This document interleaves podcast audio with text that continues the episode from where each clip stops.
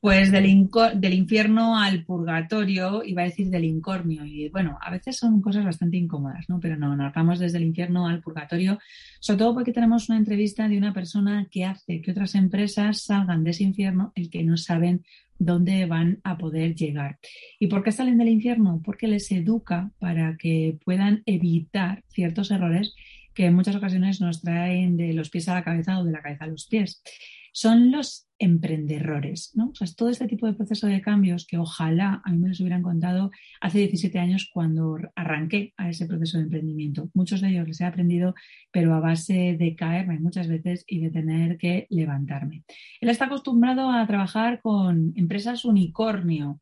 Y bueno, yo creo que es mejor que lo explique él, porque cuando yo y la palabra mil millones casi me caigo de la silla pero él está acostumbrado a los unicornios e incluso a empresas que son todavía de facturación más elevada. Es amigo, es compañero de faena, de desierto, eh, de locuras, de darme la mano para no poder caerme. Es una persona a la que tengo muchísimo cariño y sobre todo vais a ver cómo o escuchar que es muy, muy cercano. Os presento, cómo no, a Javier Fernández Gallardo. Muy buenas, Javi. Hola, muy buenos días, Rosa. Gracias por la, por la presentación. Un súper gusto estar aquí contigo y, con tu, y con tu gente y sentirme parte de tu gente. Así que encantado de estar aquí con, con todos.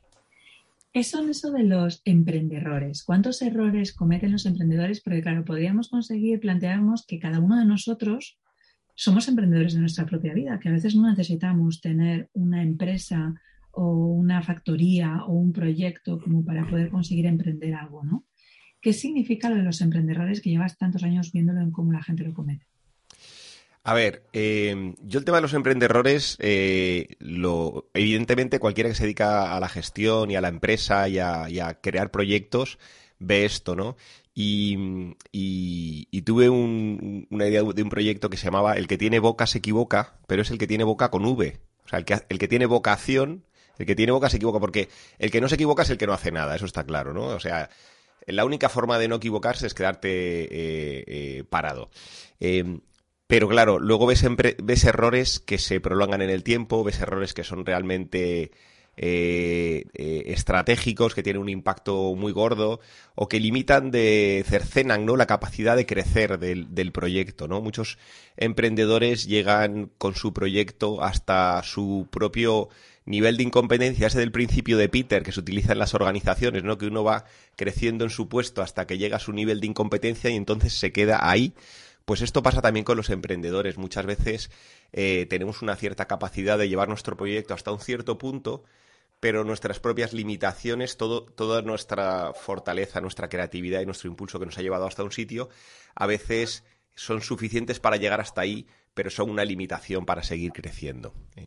y, eso es el tema de, el tema de los, de los emprendedores. Yo empecé trabajando con, grandes empresas, ¿no? Empresas del IBEX, multinacionales, etcétera, cuando, cuando terminé la carrera.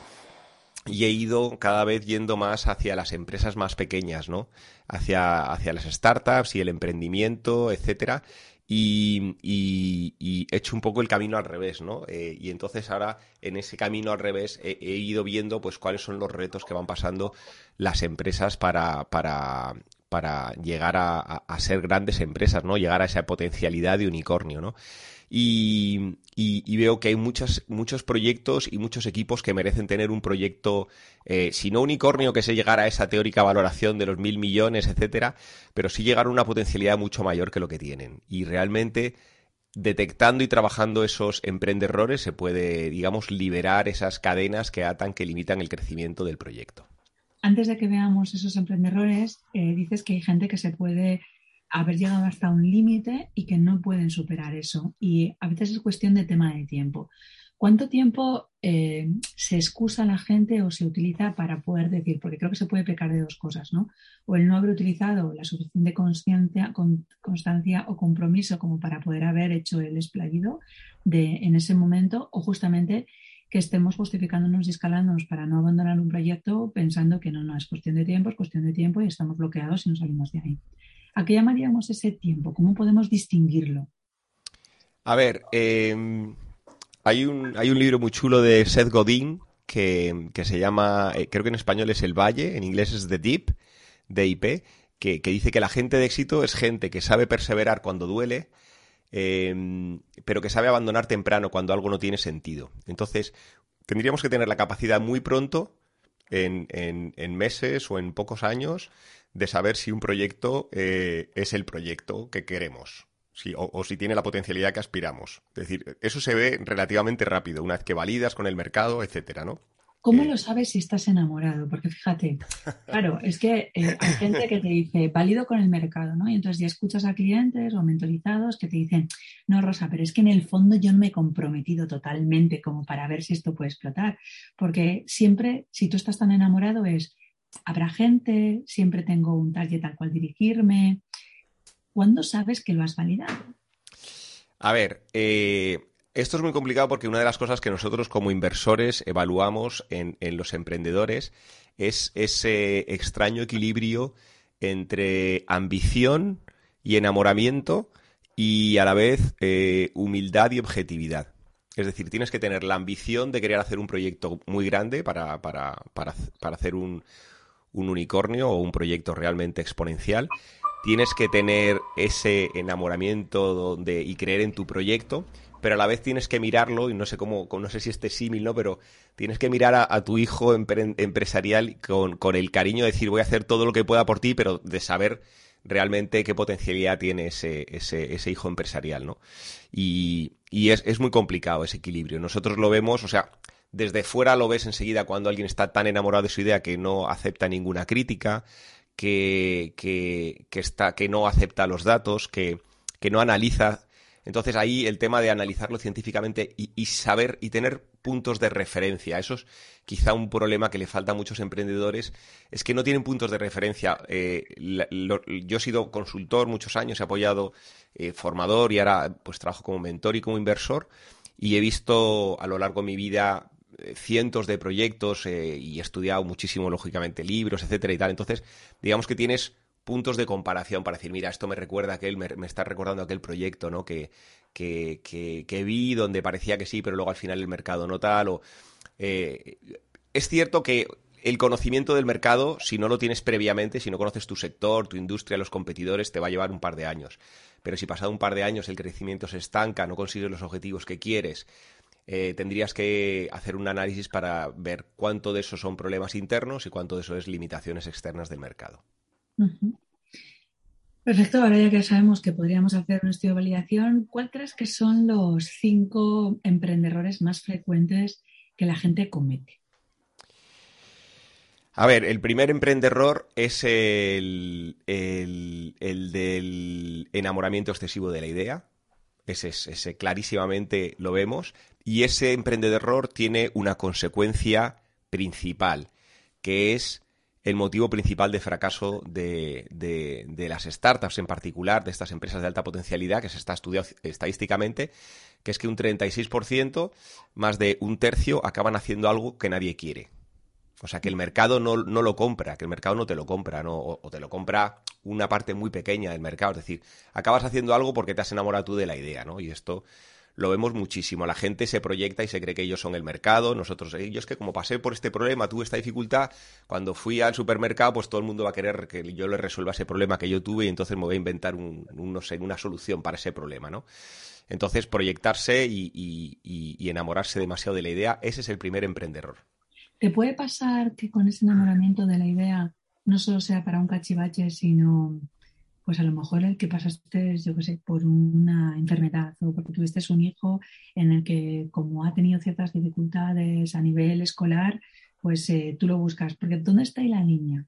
De saber si eso es solo tu necesidad o creer que hay otras necesidades similares y paralelas a la tuya, solo que todavía no la han descubierto.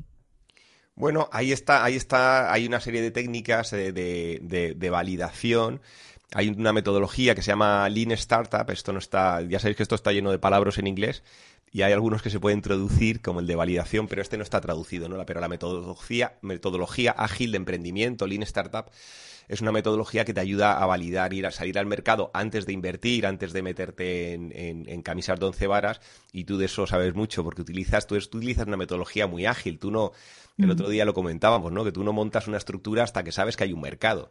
Y, Y me acordé de ti porque el otro día estaba en, una clase con, con varios emprendedores y estaba con una chica que es diseñadora web y que quiere lanzar un proyecto para mm, buscar cuidadores de, para personas mayores a través de una página web. Entonces estaba con todo el tema del desarrollo de la página web, el desarrollo de la página web, y yo le dije, pero vamos a ver, digo, Laura, pero valida Digo, valida, pero valida con, WhatsApp y con Bizum. O sea, da el servicio por WhatsApp y que la gente te pague con un Bizum. Y no, y no pases ni un minuto más en desarrollar la página web porque no sabes lo que quiere el cliente, no sabes cuánto quiere pagar, no sabes qué tamaño de mercado hay, no sabes nada. Entonces estaba, como ella es diseñadora web, no puede evitar pues eso pasa, ¿no? Que nos enamoramos. Los que, la gente que viene del tema científico o técnico se enamoran de la cosa técnica y andan con su producto, producto, producto. Los que son más de marketing están con la página web, las redes sociales y tal.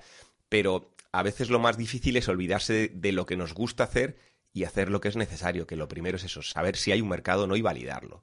Entonces tienes que quitarte todos tus eh, tus eh, preferencias y, y, las cosas que te salir de tu zona de, de confort, porque a veces en esa etapa se confunde mucho la actividad y la productividad. Uy, estoy haciendo muchas cosas, he hecho la página web, he registrado la marca, eh, no sé qué, pero, pero has validado, tienes algún resultado, has vendido algo, ¿no? Como digo yo. el resultado es una venta.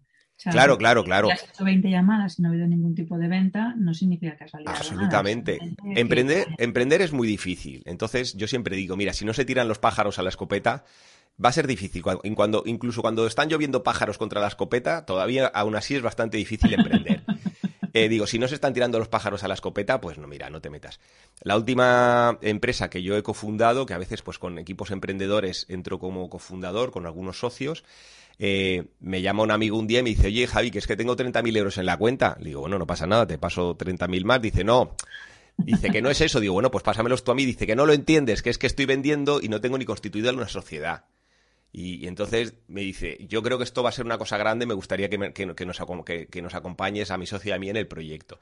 Y entonces entramos en un proyecto que es que había vendido 30.000 euros en 15 días eh, y no sabían, o sea, estaban pagando y cobrando con sus propias cuentas personales. dijimos, bueno, vamos a poner orden aquí, vamos a hacer una empresa y vamos a montar las cosas en serio, ¿no?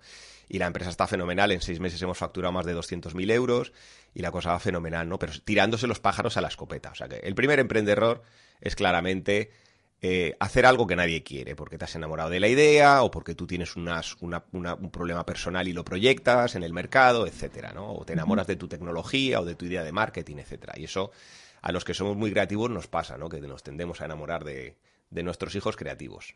Yo el otro día le decía en una entrevista que me hacían que yo podía cagar entre 30 y 40 ideas al día y eso no significaba que fueran 30 o 40 ideas que fueran hábiles. Sabes que al principio tienes que conseguir escribirla, reposarla, ver si sentido, ponerla en venta, si la gente quiere colaborar contigo y una vez que la tienes vendida, es eso. Hace, hace, yo creo que ese fue uno de los primeros libros que me leí, ¿eh? Intenso y duro el Lean Startup, eh, porque es intensito. Eh, me le recomendó Néstor Guerra, que él está dentro de, de startups y como business angel, y cuando leí el libro de repente dije, claro, si es que para qué la gente va a tener que comprarse 300 relojes y tenerles ahí acumulados si no sabes si la gente puede venderle uno. Bueno, pues vamos a hacer uno o dos modelos y entonces si empezamos a vender, empezamos a producir. Es un, método que me parece muy interesante.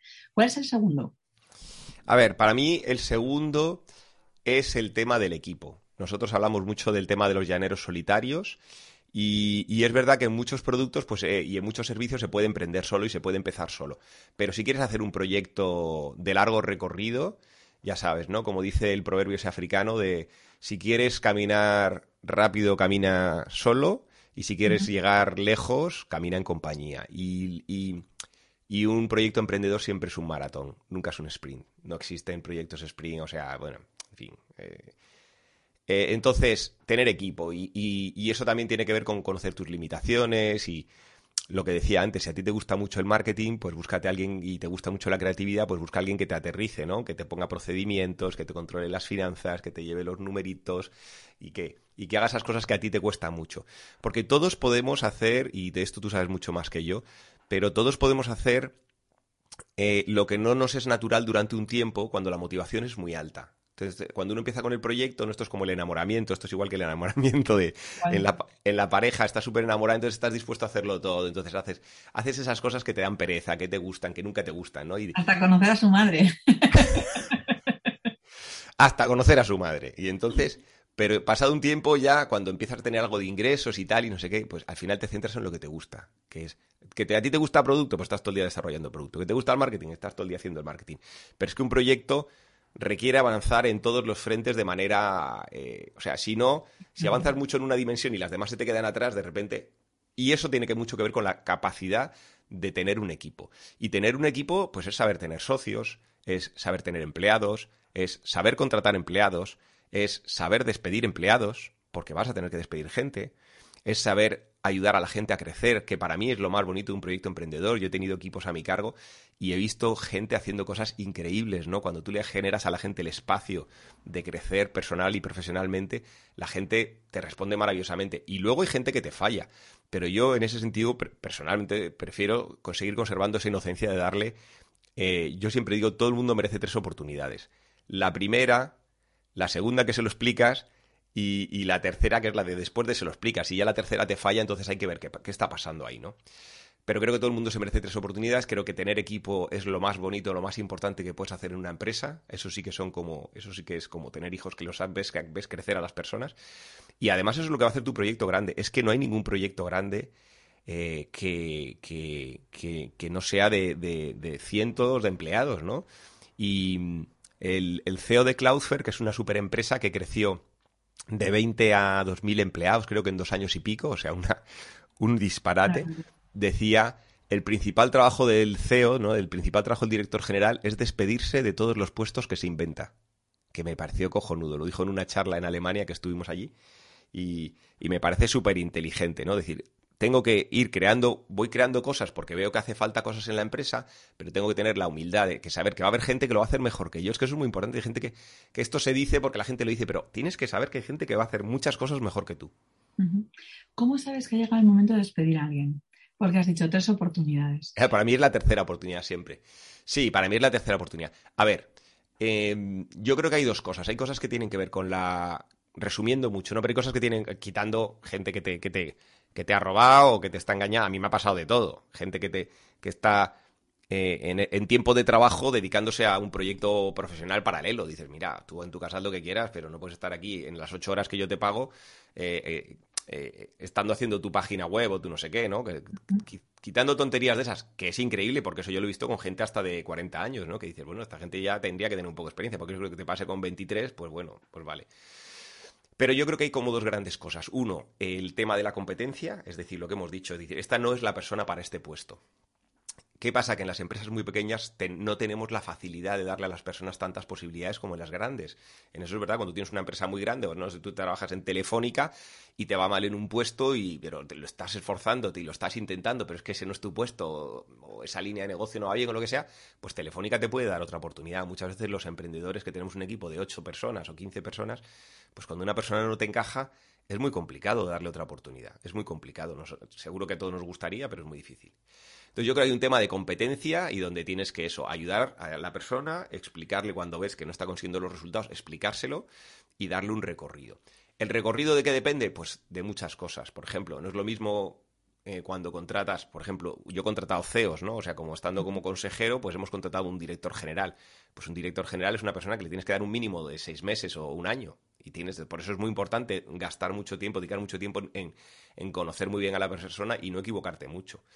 Eh, y luego hay puestos muy tácticos, ¿no? De una persona que está empaquetando cajas si tienes un e-commerce o que está haciendo anuncios en, tal, pues que en, dos semanas a lo mejor ya ves si esta persona es la persona para el puesto o no. Entonces, una vez que ves que si eso no es, pues yo creo que tienes que dar esas tres oportunidades, ¿no? Le diste la primera, les, se lo explicas, oye, mira, esto no está funcionando por esto, por esto, por esto y tal, y entonces ya la segunda, y después de la segunda dice, mira, chico, esto o lo arreglamos o, ya está, y esa es la tercera. Entonces hay un tema de competencia y luego hay otro tema muy importante que es el tema de encaje con la cultura y con el equipo. Esto es muy típico con el tema de los comerciales, que son eh, pero se dan muchos puestos, ¿eh? pero el caso súper arquetípico es ese comercial que te lo vende todo, pero se lleva fatal con todo el mundo, te genera mal ambiente, no te sigues los procedimientos, no te reporta adecuadamente, eh, deja plantado a un cliente. Entonces lo quieres matar todos los días, pero es el que más vende. Entonces, ¿qué haces? ¿Tú qué harías, Rosa? Pues que yo, si no hay feeling y demás, eh, ya me encargo yo de vender o de buscar a otra persona, pero sí es verdad que eso Efectivamente. lo he escuchado mucho, ¿sabes? Porque si tú tienes, mi padre te diría, mi padre es frutero, ¿no? De toda la vida, siendo industrial por mayor de frutas y verduras, y te dice, si dejas una manzana podrida o una patata, a los dos días tienes podrido todo el saco. Qué sabiduría, cuánta sabiduría. Claro, y, no hizo ningún máster mi carrera, pero a mí me da la sensación de que cuando tú dejas a alguien que te está lastrando, solo estás provocando un mal ejemplo para el resto de la gente. Absolutamente. Absolutamente, es completamente desmotivador. Además, eh, mira, ahora se habla mucho con el tema de, en ciertos puestos, con el tema, por ejemplo, de los programadores, el otro día comentábamos que hay como tres niveles, tres tipos de programadores. Eh, A, B, C, el A, que no sirve para nada, o que hace cuatro cosas básicas, el B, que es el típico programador bueno, competente y tal, y luego está el C, que es un programador que, pero es que del B al C es como un por 10. O sea, si tú tienes un buen programador, te vale por 10 personas. Porque en el código construir bien las cosas, hacer bien las cosas, te ahorra tanto trabajo y pensar y profundizar. Entonces, esa gente necesita mucha motivación. Y cuando tienen al lado a un incompetente que está cobrando lo mismo que ellos o en el mismo puesto, con la misma responsabilidad, y ven que no tiene consecuencias, porque en la empresa tiene que haber consecuencias. Entonces, si no hay consecuencias, porque estás estableciendo unas reglas del juego donde la gente dice, aquí vale todo, aquí da igual. Entonces, efectivamente, se pudre todo. Es un gran sacrificio, hay que montar los sistemas y los procedimientos para no perder toda esa venta, pero tienes que prescindir de esa persona. Si no eres capaz de reconducirla, para mí esos son los dos grandes temas, competencia y encaje en la cultura. Totalmente. Enamoramiento de, la empresa. Segundo emprendedor. Bueno, el segundo era el del equipo, ¿no? Ah, es verdad, perdona. Tercero, tienes todo. Vamos, vamos con el tercero, que es eh, la gestión financiera y especialmente, especialmente hay como un, gran rubicón que hay que cruzar, que es, o un gran obstáculo que hay que, saltar, que es el control de la tesorería. Y esto es imprescindible. Y aquí, o sea, aquí sí que...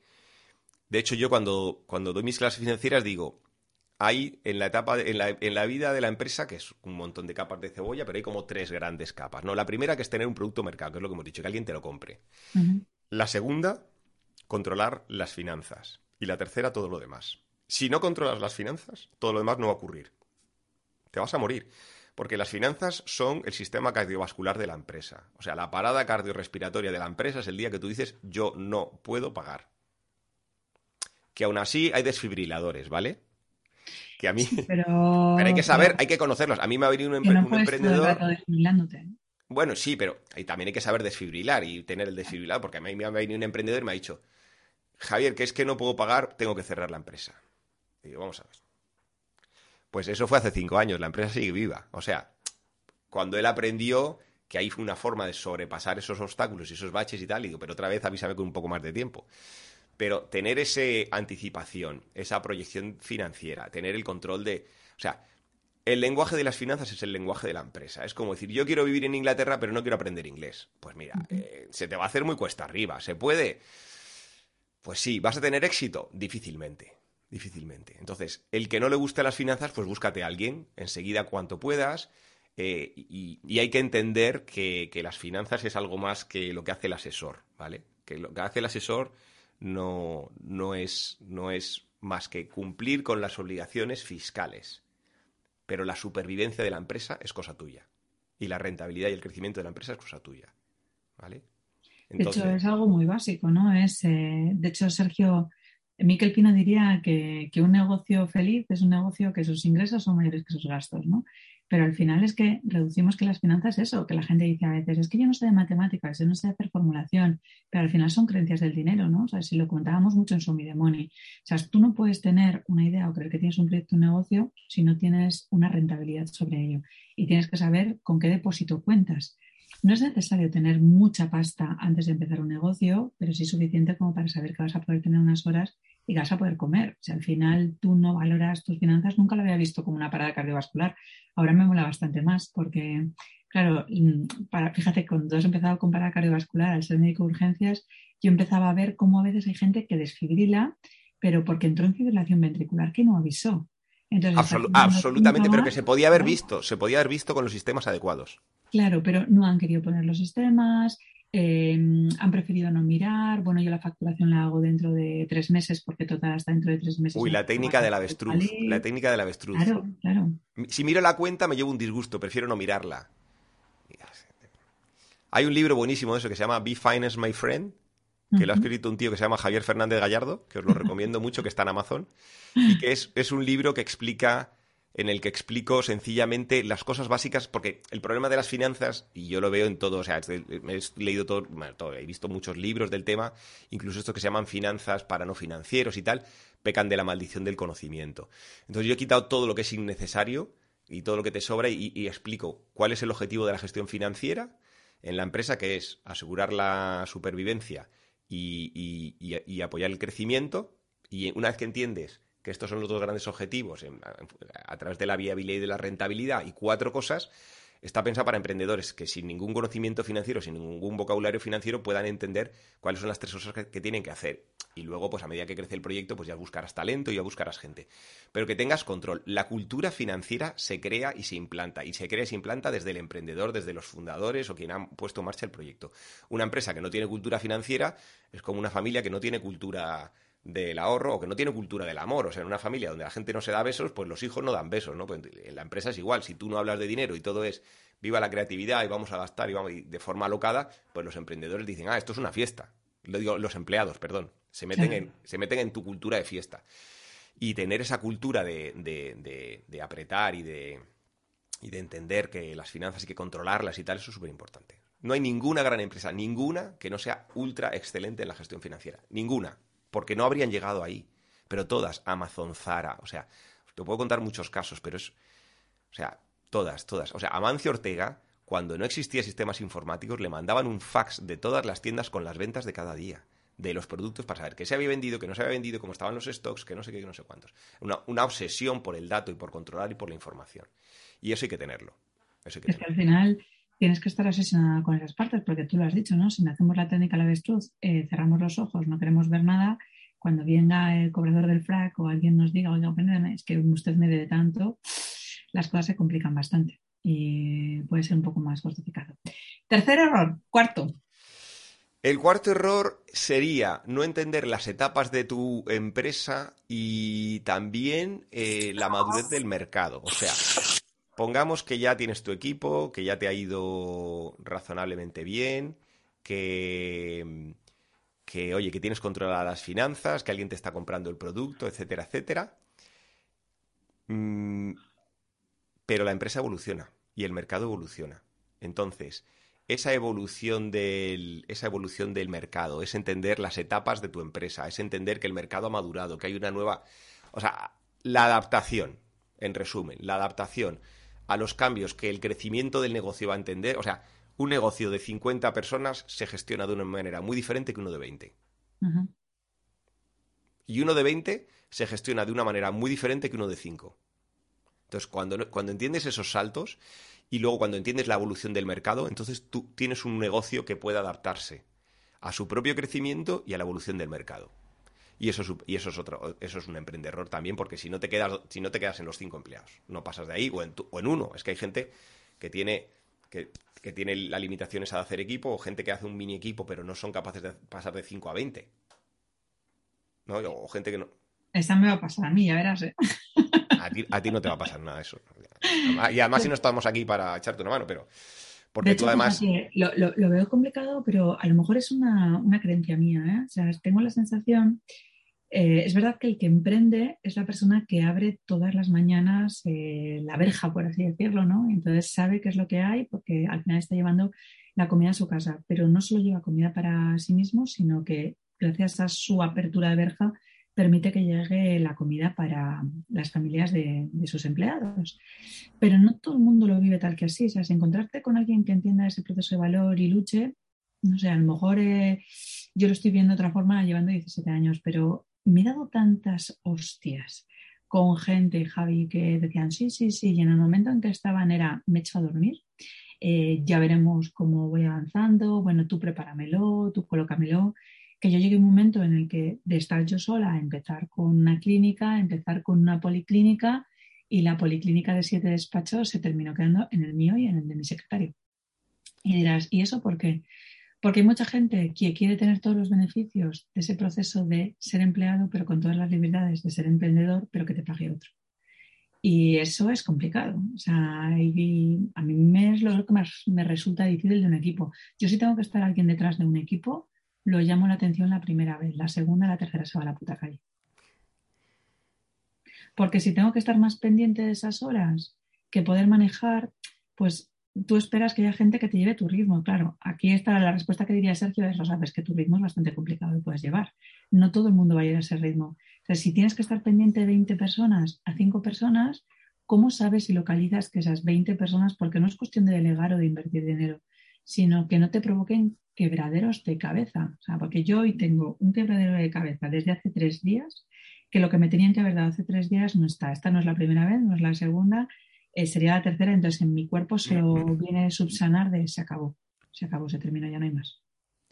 A ver, em, joder, si es que, ah, mira, eh, efectivamente, bueno, primero, cada uno crea su cultura empresarial.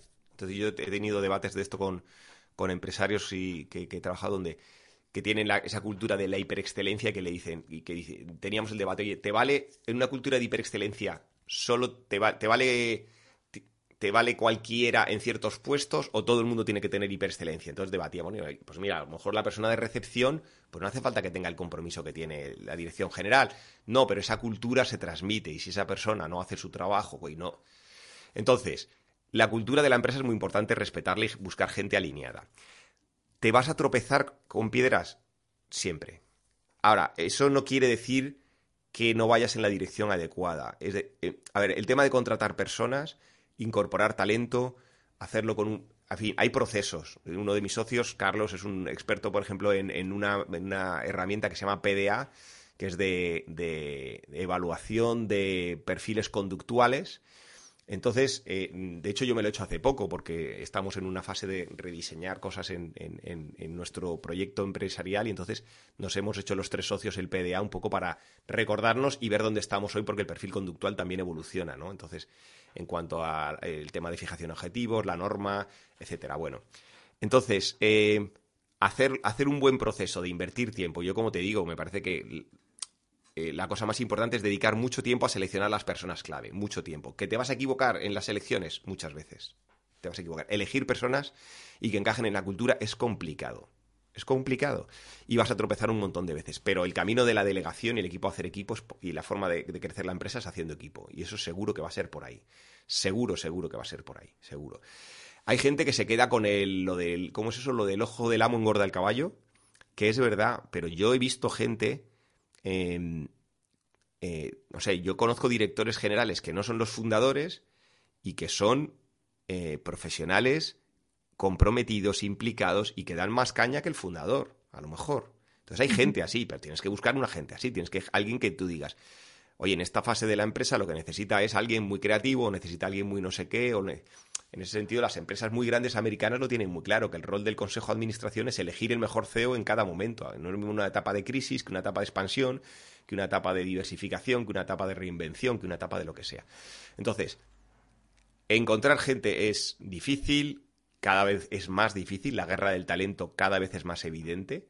Entonces tenemos que hacer empresas atractivas, con culturas atractivas, tenemos que tener proyectos ilusionantes y tenemos que ser los apóstoles de la empresa para atraer el mejor talento.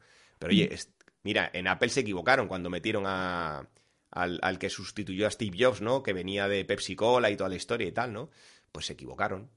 Y, joder, era un consejo de administración de superempresarios americanos y el propio Steve Jobs, que era un genio, pues se equivocaron. Entonces, ¿que te vas a equivocar muchas veces? Seguro. ¿Que es un proceso imprescindible el tema del crecimiento y hacer equipo y delegar y buscar gente? Totalmente, totalmente. Y luego te vas a encontrar grandísimas sorpresas. Buenas también. Entonces, a ver si es verdad, cruzamos los dedos. Mira, eh, esto lo he dicho muchas veces de las cosas que más he repetido con gente en etapas de crecimiento, es esta frase de que, mira, que te tropieces con una piedra no quiere decir que no vayas en la dirección adecuada. Tropezarte en una selección de personas. Yo he visto mucha gente. Es que he visto de todo, porque me acuerdo, esto, tú ya sabes que yo hace años que estoy en Murcia y trabajo con empresarios murcianos muy de la huerta y así, cosas muy, muy divertidas. Pero me acuerdo uno que contrató un director financiero y cuando llevaba un mes o dos meses, mm, le pregunto, y oye, ¿qué tal va la nueva, la nueva contratación, el nuevo director financiero, cómo va y tal? Dice, yo creo que el crío promete y tal. Si la cosa sigue así, en un par de meses le enseño los números buenos. O sea, no le estaba dejando ver al director financiero todas las cifras de la empresa. Evidentemente porque ahí había facturación en B o lo que fuera, ¿no? Pero dices, joder, no, eso no puede funcionar así. Y luego hay que saber invertir tiempo. Hay que saber invertir tiempo. Mira, tengo un amigo que es un director general de, grandes empresas del sector de alimentación, que él es de aquí de, España, él es de Caravaca, de hecho, de Murcia, y pero ha trabajado fuera, ¿no? Entonces, hace años que ha estado, unos años de su vida trabajando en Perú. Y entonces, en una de las empresas que, le, iban le hicieron una oferta, una mega empresa de producción de pimiento y de uva, pero un mega monstruo, ¿no? Eh, y flores y tal, de Perú, le, le iban a contratar y tal, y entonces eran tres hermanos. Entonces, tienen una última reunión, él ya daba por hecho que le iban a contratar, entonces se reúne con los tres hermanos y le dicen, mira, no te vamos a contratar. Porque tal, porque no sé qué, porque hemos pensado que no, que le encaje, que la cultura, tal, no sé qué, lo sentimos mucho, va a ser que no. Eh, si quieres, nos encantaría invitarte a comer, has dedicado un montón de tiempo y nos gustaría pasar contigo. Entonces se fueron a comer y se fueron a comer y luego se fueron de copas entonces querían ver cómo se comportaba el tío después de que le hubieran dicho que no. Y entonces, a la mañana siguiente, le llamaron y le dijeron, el puesto es tuyo. Es sea, ¿cómo hacer una selección de personal en la cual inviertes tanto tiempo hasta decir, ¿y qué pasaría con una persona cuando se enfrente a una gran frustración? ¿Sabes? Y decir, y, lo voy a ver, y me lo voy a llevar de copas a ver cómo, cómo se comporta con nosotros después de que le hemos despedido, después de haberle hecho cinco entrevistas y no sé qué y no sé cuántos, ¿no? Entonces, invertir mucho, mucho tiempo en la selección de las personas que no lo hacemos es súper importante. Último, quinto emprendedor. No saber lo que no sabes. Y este lo pongo al final porque, porque tiene que ver muchas veces con el éxito. Pero no necesariamente, porque en la empresa te vas a enfrentar a cosas que no has hecho nunca. El día que la tengas que vender, o el día que tengas que contratar un, un director general, porque muchas cosas que has aprendido contratando mm, mandos medios y tal, cuando contratas un director general que te va a sustituir realmente en el día a día, eso es completamente distinto. O cuando haces la internacionalización, o cuando haces una, una adquisición de otra empresa, ¿no? Ahora he terminado de asesorar a un, a un empresario y amigo de, también de por aquí de Murcia que ha adquirido una empresa de Holanda, ¿no? Que hacen biofermentadores como ellos. Eh, hay muchas cosas que vas a hacer por primera vez y que son muy gordas. Y, a veces eh, el no saber lo que no sabes, y es, muy amplio, ¿no? Pero no saber lo que no sabes es súper peligroso. La, la, ignorancia es, además, cuando te ha ido un poco bien, ¿no? Yo ya vendo, yo ya tal. Mira, tú has vendido y lo has hecho muy bien y has creado esto, pero no tienes ni idea. No tienes ni idea de de ese nuevo mercado, no tienes ni idea de, vender la empresa, no tienes ni idea de contratar un director general, no tienes ni hay un de preparar una sucesión, si, es una empresa familiar y va a haber una sucesión. Hay tantas cosas que, haces por primera vez y que son muy gordas en la empresa, que cuando llevas cinco o seis años o diez años, sigues haciendo cosas por primera vez. Sigues haciendo cosas eh, cada vez que tú quieras conseguir salir de esa zona de comodidad, ¿no? Y entonces quieras ampliar tus miras, siempre va a suceder cosas nuevas. Habrá cosas que ya las tengas al dedillo, pero cosas que van a ser totalmente diferentes. Bueno, mientras los compañeros eh, se dan el permiso para poder escribir, la gente que nos está escuchando aquí, por si quiere hacerte alguna pregunta que, le transmita. Eh, mira, ya hay una pregunta. ¿Cuánto tiempo hay que tener en consideración para validar una idea? Uy, qué buena. Raquel Ángel. Raquel, qué buena pregunta. Em, a ver, mira, la validación es un proceso iterativo, o sea que vas haciendo como el círculo ese de crear, medir, aprender, crear, medir, aprender. Y tienes que dar tantas vueltas. Esto es como el chiste ese del gato. Dice, yo follo una vuelta más y me voy, ¿no? Pues, pues nunca sabes cuántas vueltas tienes que dar. O sea, eh, puedes validar en, un fin de semana y muchas cosas se pueden validar en un fin de semana y hay cosas que tienes que estar validando dos o tres meses. ¿Vale? Normalmente sería algo así. Si tardas seis meses en validar, es que desde luego no estás siendo muy ágil. Pero ¿por qué puedes tardar? Y, de hecho, mira, el otro día estaba con un amigo emprendedor que tiene un modelo de plataforma súper chulo que hace muebles. Eh, se llama Fabering, con F y con B. Fabering, terminado en N. Y mi amigo Vicente ha estado, pues yo creo que dos o tres años hasta dar con el modelo de negocio. Tiene una resiliencia brutal, pero claramente había, había no había hecho los, deberes bien en el proceso de, encaje market fit. Entonces, normalmente en tres o seis meses como mucho, en tres meses, en tres meses deberías tener validado, ¿vale? Pero a veces validas en un fin de semana. O sea que no hay por qué estar tres meses y a veces en tres meses no tienes la respuesta. ¿Por qué? Pues porque vas adaptándote y vas probando y es una prueba-error, es una prueba-error. Esto es como lo de Edison con las bombillas. Sabéis la historia todos, ¿no? De Edison con las bombillas, que cuando llegó a la bombilla 1000 todo el equipo dijo, mira, hemos hecho mil bombillas, tenían mil patentes de mil bombillas distintas, porque la primera la patentaban y luego la probaban. No vaya a ser que funcionara. Y cuando llegaron al número 1000, el equipo le dijo, mira, Edison, vamos a dejar esto ya de la bombilla, que no vamos a ninguna parte. Y dijo el tío, pero si somos los que más sabemos de bombillas, le dijeron, pero vamos a ver, si no nos funciona ninguna, dice, por eso ya sabemos mil formas en que la bombilla no funciona, sabemos más que nadie. Y, la bombilla buena, que es la bombilla que luego dio a las que conocemos, fue la 1012 o la 1020, o sea, estaba ahí, a la vuelta de la esquina. Entonces hay que validar todo el tiempo, lo todo, todo el tiempo que sea necesario y lo mínimo posible. Pero vamos, normalmente entre un fin de semana y tres meses. Omar Torres Javier te pregunta hasta qué momento es recomendable pasar del hombro orquesta a delegar otras áreas. Uy, en cuanto puedas hay que delegar. Cuanto pueda, igual, lo que no puedes poner es una estructura de negocio, una estructura por delante de las posibilidades del negocio. O sea, tú no puedes montar hoy aquí la telefónica, ¿no? Con todo su. Si, si estás facturando 2.000 euros al mes, pero en cuanto puedas, en cuanto puedas, en cuanto puedas. Todo lo que se pueda. Además, todo el mundo que pasa por este proceso lo acaba diciendo. Dice, joder, esto lo tenía que haber hecho antes. Igual también como lo de despedir pronto. Porque cuando no despides a una persona, y eso tiene una persona y seis meses, un año que tenías que haber despedido, eso es un cáncer que al final dices, lo tienen que haber hecho antes. Pero en cuanto puedas delegar. Ahora, hay formas muy ágiles de delegar. Gente a tiempo parcial, gente por servicio. A veces dices, la gente dice, hombre, es que contrato una persona que es más barato que si me lo subcontrato una empresa, ¿vale? Pero es que si lo subcontratas una empresa te va a cobrar cada vez que lo hagas y aunque el coste por unidad sea muy alto, pero no te metes en un coste fijo. Entonces al principio hay que saber delegar con agilidad, ¿no? Con un freelance, con una empresita que te eche una mano.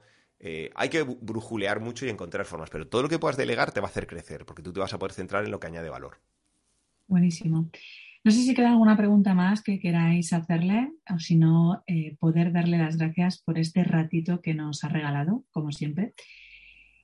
Yo creo que no hay más. Eh, yo me quedo con muchas cosas, con ganas de pillar tu libro y de leerle. Y aunque haya leído más libros de finanzas, creo que siempre es válido tener resúmenes que sean muy directivos y que nos quiten la paja, como tú has dicho, ¿no? Es el, momento de, sentarnos, centrar. Ayer que empecé a leer un, libro que me había recomendado Sergio, el primer rato le dije, te odio, ¿eh? te juro que te oigo. No, no, es que necesitas el diccionario y la Wikipedia al lado en temas de finanzas, sino que era todavía mucho más. Y hubo un momento en el que ya el cerebro empezó a entender el vocabulario y fue como decir, venga, vamos a dejarnos llevar, ¿no? Vamos a dejarnos estar en, ese momento y decía, uff, esto sí que tiene mucho interesante. ¿eh? Aquí el Gregorio Hernández está dándole, está dándole cañita y mi cerebro va pensando de una forma totalmente distinta. Pues ahí lo decías, ahí se escribía Finance My Friend en Amazon en papel de Javier Fernández Gallardo para que todos podáis conseguir eh, leerle y escucharle y simplemente darte las gracias a ti por haber estado aquí en el infierno del purgatorio. Muchísimas, muchísimas gracias a todos. Un placer estar con vosotros y, encantado de verdad, Rosa. Muchas gracias. Bueno, chicos, pues ya lo habéis oído. Podemos cometer muchos emprendedores y a veces es difícil que consigamos distinguirlos hasta que no nos lo dice alguien a la cara. Yo voy a darle una vuelta, si ya lo estaba haciendo, vamos a darle una vuelta más a eso de que el despido, si no es en el momento apropiado, puede terminar siendo un cáncer. Así que me reuniré con mi socio para que sigamos hablando y comentando y, qué es lo que nos digan nuestro grupo de gestores. Chicos, al final tenemos que escuchar a otros que saben, alinearnos, unirnos, ayudarnos, porque si queremos llegar a esa parte del merecimiento solos es bastante complicado.